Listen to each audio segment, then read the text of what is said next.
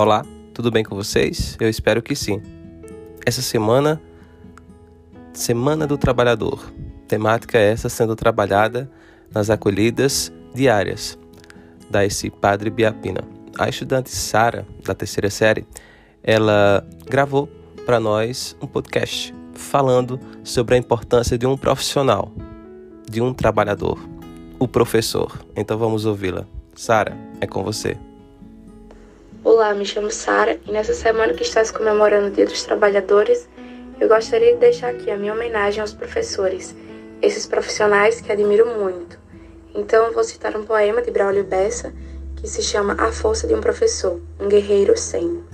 A força do professor, um guerreiro sem espada, sem faca, foi seu facão, armado só de amor, segurando um giz na mão, o livro é seu escudo, lhe protege de tudo que possa causar dor. Por isso eu tenho dito, tenho fé e acredito na força do professor. Ah, se um dia os governantes prestassem mais atenção nos verdadeiros heróis que constroem a nação. Ah, se fizessem justiça sem corpo mole ou preguiça, lhe dando real valor, eu daria um grande grito. Tenho fé e acredito na força do professor. Porém, não sinta vergonha, não se sinta derrotado. Se o nosso país vai mal, você não é o culpado. As potências mundiais são sempre heróis nacionais. E por aqui, sem valor, mesmo triste e muito aflito, tenho fé e acredito na força do professor.